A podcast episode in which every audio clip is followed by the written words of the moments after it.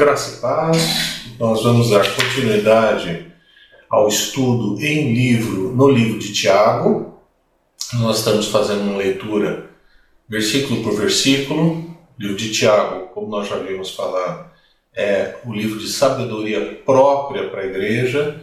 Então, nesse período em que nós não estamos compartilhando da comunhão, não estamos conversando com o outro pessoalmente, é um período em que nós ficamos mais fragilizados em termos de comportamento, de amor, de relacionamento e também de sabedoria. O livro de Tiago ele se soma aos livros do Antigo Testamento que são próprios de sabedoria e lembrar sempre que a Escritura tem uma tríplice mensagem. A primeira mensagem, mais importante, sempre é a mensagem de salvação. A segunda é uma mensagem ética e moral, segundo os padrões corretos de Deus. E o terceiro é uma mensagem de sabedoria, como você deve lidar com as coisas, lidar com as pessoas, lidar com seus negócios, com a família e com você mesmo. Então, o livro de Tiago ele aborda especificamente sobre sabedoria dentro da igreja. E a igreja, ela sempre tem a ideia de associação dos cristãos. E ela não tem uma representação de espaço físico, mas nós usamos o espaço físico das nossas igrejas locais para participarmos de comunhão, para estudos bíblicos, para oração, compartilhar necessidades. Então a gente precisa tomar muito cuidado que nesse período de isolamento que a gente está vivendo, ou de prisão domiciliar para alguns, a gente tem tido volta de novo aquela famosa heresia: Cristo sim, igreja não. Nós somos da igreja, nós fazemos parte da Igreja Universal de Deus e nós nos reunimos em comunidades. Então, essas comunidades, a nossa igreja local, ela precisa de reuniões, não é uma instituição, mas eh, nós não devemos cair na heresia antiga que volta: Deus sim, Cristo sim, igreja não. A igreja, ela é importante. Ela é importante para comunhão, reunião, oração, participar das necessidades, testemunho. E Tiago vai falar especificamente da sabedoria dentro da igreja. Então, hoje nós vamos ver Tiago de 1, capítulo 1, versículo 19 a 27. A gente viu anteriormente na parte inicial 1, 1 ao 18 em que Tiago está muito preocupado em falar que nós vamos passar por tribulações, dificuldades, necessidades, epidemias, problemas financeiros, tudo que você possa imaginar, mas ele fala da necessidade de sabedoria para enfrentar, da necessidade de fé para adquirir essa sabedoria e que nós ficamos ou devemos ficar muito felizes quando nós derrotamos, deixamos para trás os problemas, essa situação é algo que nós estamos vivendo agora.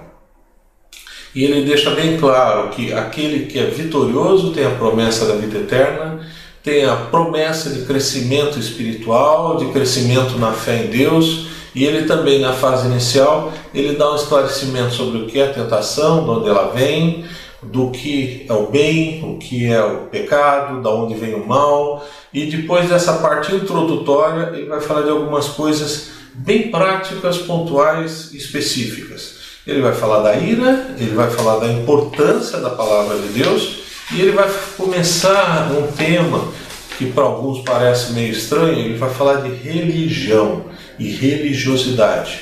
São esses os três pontos principais que a gente identifica nessa passagem de Tiago, capítulo 1, versículo 19 e 27.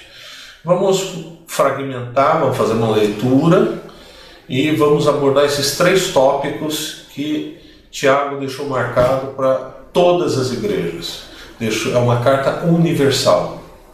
Então Tiago fala assim, o meio-irmão de Jesus fala assim, Tiago, Tiago fala, portanto, meus amados irmãos, todo homem seja pronto para ouvir, tardio para falar, tardio para cirar, porque a ira do homem não opera a justiça de Deus. Então ele está começando a falar que aquele homem de Deus que tem uma sabedoria, que tem fé, que sabe muito bem a diferença entre pecado entre o bem que Deus promove, entre o mal que existe, ele deve saber muito bem que ele deve ser um bom ouvinte.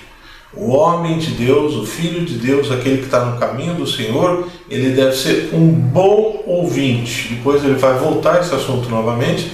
E o verdadeiro cristão deve ser tardio para falar. Tudo que você for falar, você tem que pensar muito bem.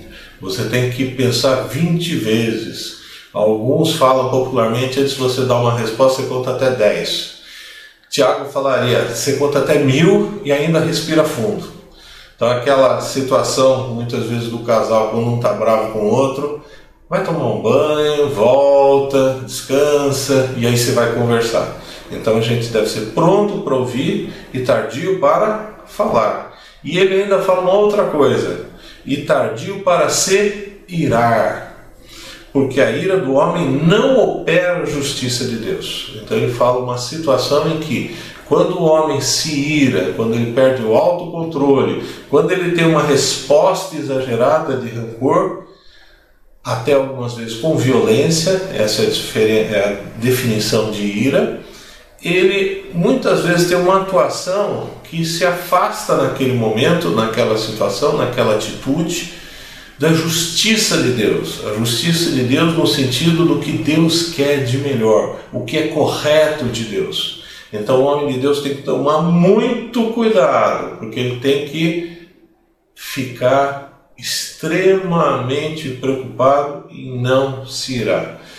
Tiago não está falando absolutamente novidade nenhuma, mas ele está reforçando no contexto da igreja, no sentido geral da igreja, chamando a atenção para que isso fique bem marcado. Paulo, em Efésios 4, 26, Vamos lá, um pouquinho para trás. Ele fala: Irai-vos e não pequeis. Não se ponha o sol sobre a vossa ira. Paulo está dando um complemento. Quando a gente analisa diversos textos da Escritura, eles se somam, eles não se contrapõem. Então o que, que acontece? Tiago está chamando a atenção. Você deve ficar tardio para irar. Cuidado para não ter uma resposta exagerada, com alguém ou contra alguma coisa, muitas vezes com violência, você pode até ter motivo, mas se você perde o seu controle, você está sob risco de pecar. Paulo está chamando a atenção de irai-vos e não pequeis, não se ponha o sol sobre a vossa ira. O que, que ele está querendo dizer com isso? Ele está fazendo uma citação de Salmo 4, 4 o salmista fala: irai-vos e não pequeis, da mesma maneira, ele não está fazendo nada de diferente, só que ele fala assim: consultai no travesseiro, coração e sossegai. Essas duas partes complementares, elas se somam. Paulo falando, não se põe o sol sobre a vossa ira, significa não deixe que a sua ira, que a sua raiva, que o seu furor continue. Não deixe que isso se prolongue de um dia para o outro, porque se você fizer isso, essa raiz de amargura que a gente fala, ele se torna uma árvore de amargura. Esse probleminha muitas vezes se torna um problemão. Então, resolva o problema. E o salmista está falando que a gente tem que consultar no nosso travesseiro o coração e acalmar. Não adianta você ficar consultando no travesseiro, ou seja, falando com você mesmo e ficar mais nervoso. Então, se você tem uma situação em que está motivando ira, que está motivando uma consequência de atitude agressiva, de perda do controle, de que você não está tendo seu autocontrole e domínio, mesmo que você tenha razão. Cuidado, porque se você persistir nisso, Paulo está falando, o salmista também, que a chance de você entrar em pecado, e pecado no contexto bíblico é você estar tá fora da vontade, fora da razão, fora dos propósitos de Deus e você vai colher os frutos para você. Você vai ficar afastado de Deus, você vai ficar afastado do que é correto para a sua vida. E a dica que Paulo e o salmista estão dando é: não deixe que isso vá de um dia para o outro, resolva o mais rápido possível e pense com você mesmo o que está acontecendo e se acalme. A primeira coisa é se acalme. O salmista fala: consultar no travesseiro o coração, o seu íntimo, não é você ficar controlando a sua frequência cardíaca e sossegai, sossega, acalma. Então, repetindo a primeira parte de Tiago, que é extremamente importante, portanto, meus amados irmãos, isso é uma mensagem para irmãos e irmãos amados. Não são irmãos em disciplina, irmãos que estão brigando na igreja. Todo homem seja pronto para ouvir, tardio para falar e, na sequência, mais tardio ainda para se irar.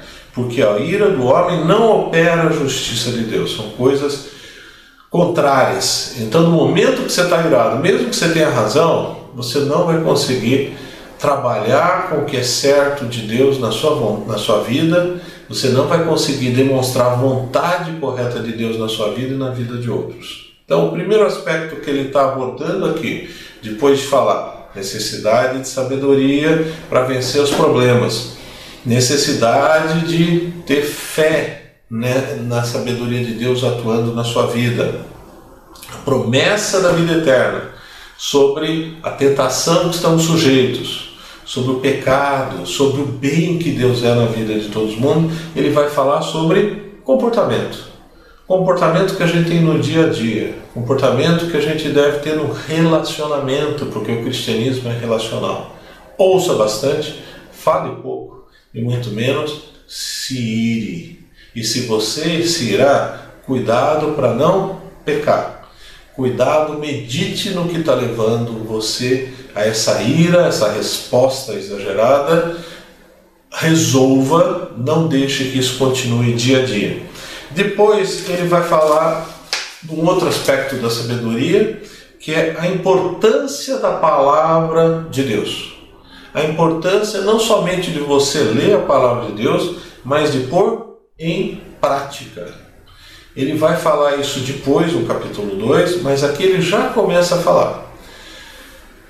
Ele, então vamos ver agora a partir do versículo 21 do capítulo 20. Por isso, ele está fazendo uma sequência de ideias, isso é típico da construção gramatical que eles usavam na época, rejeitando toda a imundície, superfluidade da malícia, recebei com mansidão a palavra em vós enxertada, a qual pode salvar as vossas almas. E sede cumpridores da palavra, não somente ouvintes, enganando-vos a vós mesmos. Porque se alguém ouvinte da palavra não cumpridor, é semelhante ao homem que se contempla ao espelho o seu rosto natural porque se contempla a si mesmo e vai se, e logo se esquece de como era, aquele, porém, que atenta bem para a lei perfeita da liberdade, e nisso persevera, não sendo ouvinte esquecido, mas fazedor da obra. Obra sempre é ação, cuidado, a gente tem uma contaminação de obras de caridade, de obras tá, que o Espiritismo e o Catolicismo acabam colocando muito como aspecto de fazer boas obras, toda vez que vê a obra, você entenda como ação. Este tal será bem-aventurado. Bem-aventurado significa feliz, simplesmente isso. No seu feito ou nas suas ações. Eu li com vocês Tiago, capítulo 1, versículo 21 a 25. O que, que Tiago está querendo falar aqui? Ele está transmitindo diretamente que a gente deve rejeitar, deve afastar tudo que existe de mal, tudo que existe que possa contaminar o nosso comportamento. E como que a gente trabalha com isso? Recebendo a palavra de Deus. Recebendo a palavra de Deus que foi colocado na nossa vida pelo Espírito Santo e recebendo, por quê? Porque ela pode salvar as nossas almas. Ele não está falando, cuidado aqui, a gente tem um conceito de salvação exclusivamente a salvação espiritual. Tiago vai falar muito da prática, da sabedoria. Ele vai estar falando da salvação, de livrar você de qualquer coisa. Então, salvação tem um aspecto de vida eterna? Perfeito. É o mais importante? Não tenha nem dúvida. Mas salvação, ele tem uma dimensão muito mais ampla, que significa libertar você de qualquer coisa. E aqui ele está falando para libertar da imundície, superfluidade ou superficialidade, da malícia, da maldade. Essa situação existe no dia a dia, no pensamento moderno, no pensamento mundano que a gente fala. Mundano não é pejorativo em si, significa que é do mundo, que não é cristão. E nós não somos do mundo, mas nós vivemos no mundo. Nós não devemos nos afastar do mundo. Jesus chamou a atenção que nós não devemos ficar o tempo inteiro somente na comunidade cristã. Ele faz até a comparação com o sal. Se o sal ficar só o sal, não tem gosto nenhum. A gente tem que salgar o mundo. Essa é a figura que Jesus usa. Só que ao mesmo tempo a gente tem que tomar cuidado porque a gente tem que rejeitar as coisas que são do mundo contrárias a Deus. Tem coisas que entraram no mundo transformadas pelo cristianismo. Isso a gente deve considerar como sendo correto. A gente sempre tem que ser muito analítico, separar o que é bom e aplicar contrariamente o que é mal. O que é mal não interessa na vida do cristão. Mas o que é bom a gente deve considerar como sendo adequado. E ele chama a atenção que nós devemos ser cumpridores da palavra, não somente ouvintes. Por que, que ele fala ouvintes? Porque a maioria dos cristãos da época eram ouvintes, eles não eram leitores. Então alguns podem achar assim, por que, que ele falou ouvinte? Porque as cartas, as epístolas, os evangelhos, todo o material do Antigo e do Novo Testamento nas comunidades cristãs primitivas do primeiro e segundo século, não judaicas, eram feitas ou compostas por pessoas analfabetas. E aí eles liam as cartas. Então, isso que ele está falando o cristianismo básico era de leitura. Quem sabia fazia leitura pública. Hoje, graças a Deus, até pela transformação que o Evangelho fez, que o cristianismo promoveu, nós não temos analfabetos dentro da igreja. Por quê? Porque mesmo quando a gente tem algum adulto que se converte que é analfabeto, ele tem uma grande vontade de ler a palavra de Deus. Então, algumas pessoas já tiveram a oportunidade de verem adultos que se convertem analfabetos. É muito interessante, porque se eles nunca tinham ligado muito para ser alfabetizados, tinham dificuldade, eles continuam com dificuldade, mas eles querem de qualquer jeito ler a palavra de Deus. E eu tive a oportunidade de ver um testemunho muito interessante de uma senhora que já não era mais tão analfabeta assim, mas ela chegava com a, com a, Bíblia e procurava as pessoas e falava assim: Olha, eu sou analfabeta, eu gosto tanto de ouvir a palavra de Deus, a senhora pode ler para mim esse versículo?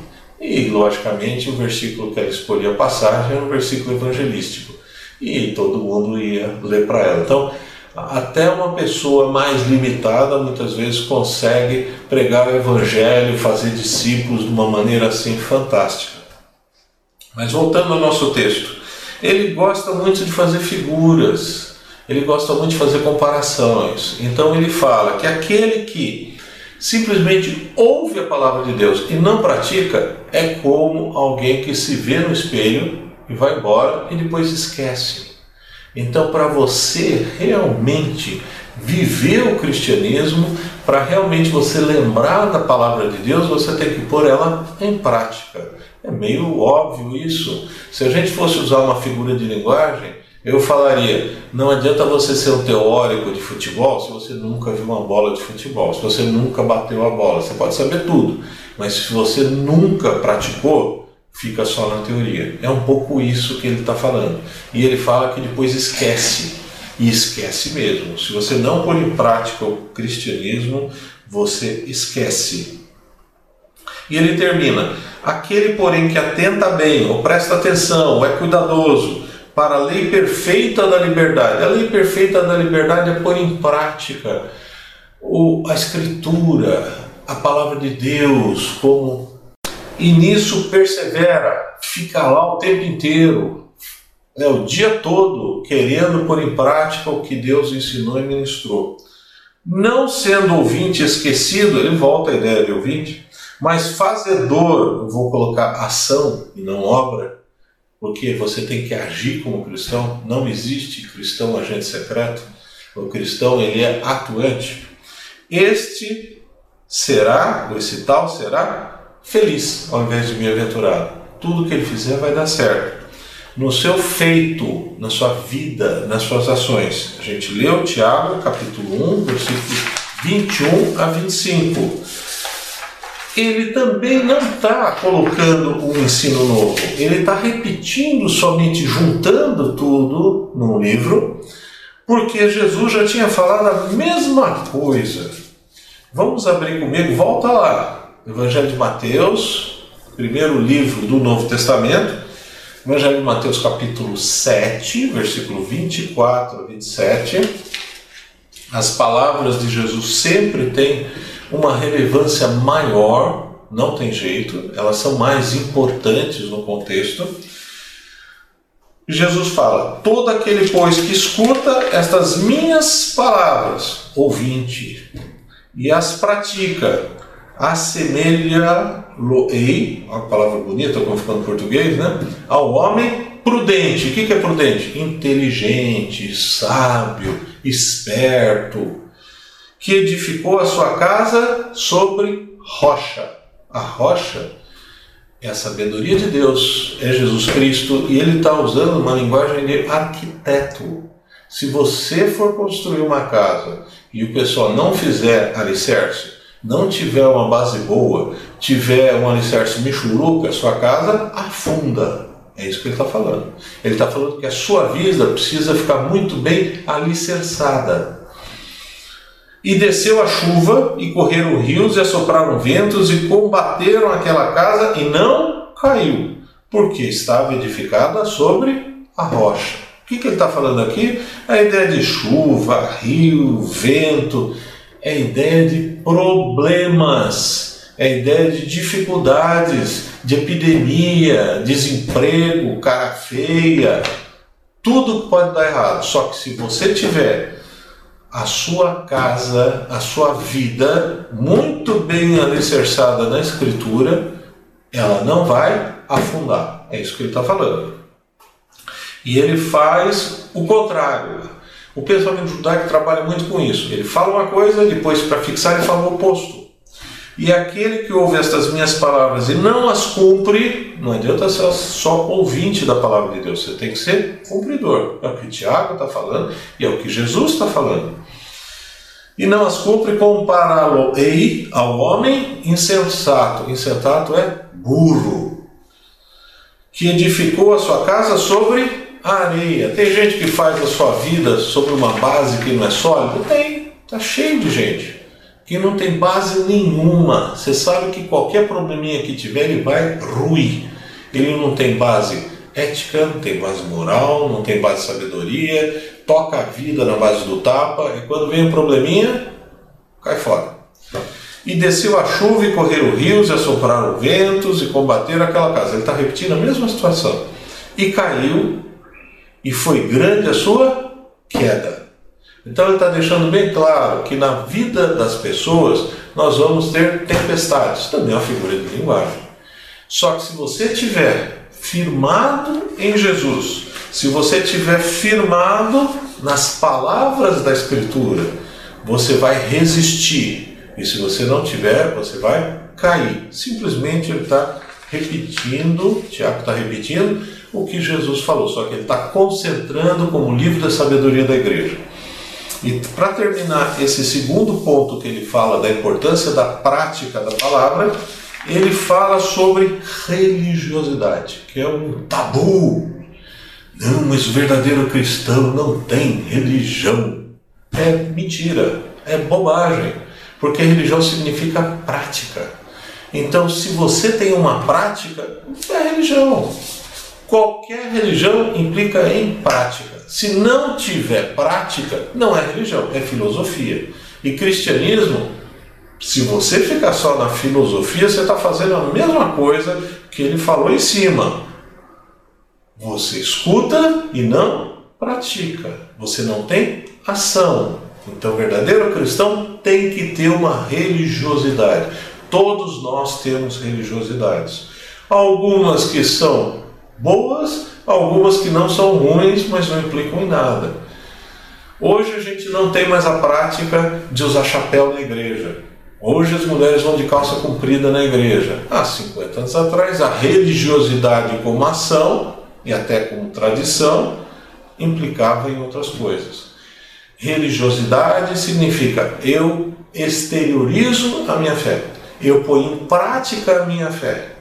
E nesse sentido, ele vai falar, dar uma pinceladinha sobre religiosidade. A gente vai falar menos hoje, porque ele vai falar mais no capítulo 2, e a gente vai deixar um pouco para essa passagem. Ele fala, Tiago, capítulo 1, versículo 26 e 27. Se alguém entre vós cuida ser religioso, se alguém de vocês acha que é religioso, por quê? Porque as pessoas gostam de parecer religiosas, gostam de parecer que são santas, gostam de ter um discurso, gostam de falar bonito, gostam de se apresentar. Ele está falando, cuidado, não refreia a sua língua. Ele é contra a fofoqueira, ele é contra fofoqueiro, tá? Ele está falando que a verdadeira religiosidade não tem fofoca, não tem intriga e mais, se a pessoa se achar que é religiosa e não sabe segurar a sua língua, depois ele também vai continuar esse assunto, ele engana a si mesmo. Antes engana o seu coração. A religião desse é vã, é fútil, é vazia. Então ele está colocando como princípio de religiosidade controlar a própria língua. E ele fala uma coisa muito interessante, que a gente muitas vezes não põe em prática. A religião pura, ou seja, a sua ação exterior, que é mais assim, desinteressada, que é mais sem buscar interesse pessoal nenhum, que é mais para não chamar atenção, porque quem quer trazer uma religiosidade muitas vezes é discursivo, prepara aquela oração a semana inteira e faz aquela oração bonita. Não que a oração não deva ser bonita, mas é que o propósito é outro. Ele quer mostrar uma ação frente à coletividade. Toma cuidado. A religião pura e imaculada para com Deus e Pai, reconhecendo que Ele é Deus e Senhor, Deus e nosso Pai, é esta. Ele vai dar um exemplo, e muitas vezes pode parecer estranho. Visitar os órfãos e as viúvas nas suas necessidades. Tá? Tribulações é necessidades. E guardar-se da corrupção do mundo. Então ele está falando de três pontos de uma religiosidade que muitas vezes é esquecida. A primeira é visitar órfão, visitar o orfanato, cuidar de criança que vai esquecer que você esteve lá. Você está fazendo uma ação em que você não vai haver retribuição nenhuma. Ninguém vai te agradecer. A criança vai te dar um abraço, vai lembrar de você, mas ninguém vai ficar vendo é uma ação desinteressada e está cuidando de uma pessoa que tem uma dificuldade tremenda. Por quê? Porque ela não tem pai, não tem mãe, é dependente de uma instituição, é dependente de terceiros. Visitar os órfãos e as viúvas nas suas necessidades. E naquela época a viúva tinha um caráter muito mais pesado do que hoje. Por quê? porque a viúva ficava totalmente sem sustento, ela ia para a miséria. Hoje a gente tem um problema com os nossos miseráveis. Por quê? Porque os nossos miseráveis, a grande maioria que a gente tem, são viciados em crack, que é uma situação diferente daquela época. Naquela época, os que ficavam na rua, os desamparados, eram por problema, pobreza pobreza, até difícil falar, hein? Pobreza absoluta, que não tinham como se sustentar. E ele está falando: você tem que participar do sustento de órfãos e de viúvas. Vou fazer uma ressalva. A gente está cheio de uma população de viciados e de drogados. Você deve procurar atender as necessidades deles. Se Deus fizer esse chamado, vai lá e participa. Mas jamais você deve fazer alguma coisa para chamar atenção para você. Jamais você deve fazer alguma coisa que apareça. Não, eu vou lá distribuir quentinha para os moradores de rua que são, trafic... são viciados em droga. Mas eu apareci tão bem na foto. Não, se você quer fazer um ministério realmente com isso, procure quem trabalha seriamente com recuperação, que pregam o Evangelho, que procuram restabelecer, que é um ministério extremamente difícil porque poucos voltam da situação das drogas.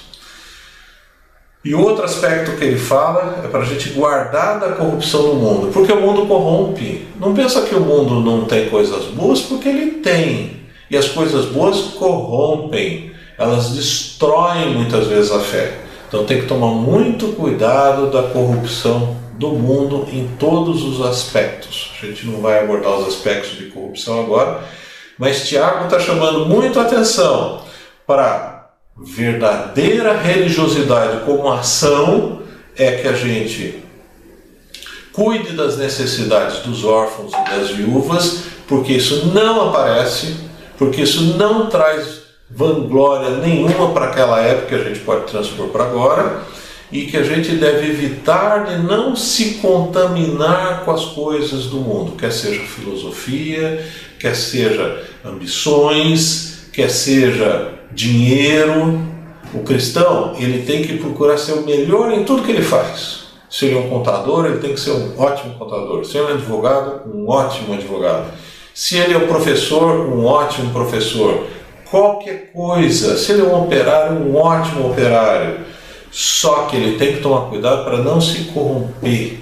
Deus vai abençoando progressivamente na profissão Deus vai abençoando progressivamente a pessoa com bens, mas ele não jamais, nunca deve colocar os bens em primeiro lugar, porque senão ele se torna corrompido pelo mundo. Eu queria terminar com Efésios 2:8, porque tem algumas pessoas que fazem uma confusão enorme sobre salvação e obras. E ficam falando que Tiago fala uma coisa, Paulo fala outra. Eles falam absolutamente a mesma coisa, de uma maneira diferente. Paulo é muito complicado e Tiago fala de uma maneira tão simples que às vezes ele é até desconsiderado. Tiago 2,8 todo mundo sabe decor, porque pela graça sois salvos por meio da fé, isso não vem de vós, é dom de Deus. Perfeito, fechou, não tem discussão. Salvação é pela graça. A fé é um instrumento de você se aproximar de Deus, depender de Deus. E não depende de nós a salvação. Quem nos salva é Deus mediante Jesus Cristo. Agora, ele continua: não vem das obras para ninguém se glorie. Nada do que você vai fazer pessoalmente vai te levar à salvação, a não ser reconhecer Jesus Cristo como Senhor e Salvador engolir em seco que você consegue fazer alguma coisa, deixar de ser soberbo e aceitar o que Deus está te oferecendo. Salvação só vem assim. Não vem das obras, porque ninguém se glorie. Já imaginou? Olha, eu ah, sou salvo porque eu consegui decorar a Bíblia inteira. Eu sou salvo porque eu doei tudo para a igreja. Eu sou salvo porque eu fiz não sei o quê aí não é obra de Deus, aí é obra sua. Só que Paulo não termina aí. Ele continua, porque somos feitura sua, Deus nos fez. Ele fala de cara. Nós somos criação de Deus. Criados em Jesus Cristo para boas obras. Então Jesus Cristo tem um propósito nas nossas vidas. Deus quer que nós façamos boas obras. O que é boas obras? Não tem nada a ver com Espiritismo, tem nada a ver com a ideia de boas obras de caritas do catolicismo, tem a ver com ação. A sua vida tem que refletir ação na vida sua e dos pró do seu próximo. Ela tem que refletir coisas boas de transformação, muitas vezes até de ajudar, não tem problema nenhum. Mas lembra que Tiago está fazendo um contraponto que você tem que ter ação que não vai se tornar pública como benefício para você, mas vai ter benefício para outras pessoas. Porque somos feituras sua criadas em Cristo Jesus para as boas obras. E não termina aí. As quais Deus preparou para que andássemos nela. Então, sendo um cristão, sendo praticante da Escritura, procurando a Escritura, compreendendo a Escritura de dia e de noite, meditando, estudando, refletindo, Deus vai colocar situações, ações na sua vida em que você vai manifestar o que tudo que tem de bom de Deus você passa a ser um verdadeiro cristão. A gente esquece que cristão significa Cristo em miniatura. A gente usa o termo crente, que se você usar em alguns países, outros, vai até ter outra conotação, para dizer que a gente crê. A gente crê, mas a gente também pratica. Como curiosidade, teve um missionário que esteve no, nos índios e aí ele chegou, foi falar assim, porque eu vou anunciar Jesus para vocês. É, Jesus, ele no mundo ele fez isso, fez aquilo, fez aquilo. Ele deu comida para quem precisava, ele curou quem estava doente, ele sempre tinha uma palavra de sabedoria, ele amava tantas pessoas. Aí o índio falou assim: mas você está atrasado. Como assim? Não, porque a gente conhece ele. Ah, você conhece? Ah, você aceitou Jesus como Senhor e Salvador? Olha, aceitar, eu, não é esse o nome dele, não. Ele chama Pastor Fulano. Como é que é? Porque já existia um missionário numa outra aldeia que fazia visitas e ele conseguia refletir boas obras na vida dele. Ele era um verdadeiro Cristo em miniatura. É isso que Tiago está falando de uma verdadeira religiosidade. A verdadeira religiosidade que ele está falando é aquela que você faz boas ações que não vão trazer enaltecimento, a palavra bonita, não vão trazer glorificação para você, muitas vezes vão ficar até escondidas dos homens, e também você tem que tomar cuidado para não ser transformado pelo mundo, não ser corrompido pelo mundo, porque é muito fácil. E não é só corrupção do ponto de vista monetário, do ponto de vista de coisas boas, muitas vezes de coisas de pensamento, filosofias, ideias. Lembra que toda a mídia fala uma coisa, tá? Qual tem base em pensamento cristão, qual não tem? Não, mas os filmes, tá? Mas o que, que o filme está trazendo? O que, que ele mostra? O que, que ele está transformando na sua vida? Está propondo uma outra forma de família que nós não consideramos correta? Ele está propondo um tipo de comportamento que é fora do que Deus coloca. Ele está propondo relacionamentos diversos da Escritura. Então nós temos que tomar muito cuidado para nós não nos contaminarmos. Nós temos que nos guardarmos da corrupção do mundo. Eu vou repetir, Tiago 1, 26 e 27. Se alguém entre vós cuida ou se acha religioso, e não segura sua língua, ou seja, fofoqueiro, fala o tempo inteiro sem pensar, antes engana o seu próprio coração, engana a si mesmo, a gente colocaria hoje em dia. E a religião desse, a sua religião, é vazia, é vã. A sua prática é vã, a religiosidade é a sua prática. A religião pura, imaculada para com Deus e paz é esta visitar os órfãos e as viúvas nas suas tribulações ou necessidades e guardar-se da corrupção do mundo. Graça e paz, uma boa semana para vocês, na proteção do nosso Senhor Jesus Cristo. que vocês sejam vitoriosos, que vocês encontrem sabedoria na palavra de Deus, nas orações e que sejam plenamente confortados e confortem outros irmãos que porventura estejam passando necessidade. Em nome de Jesus. Amém.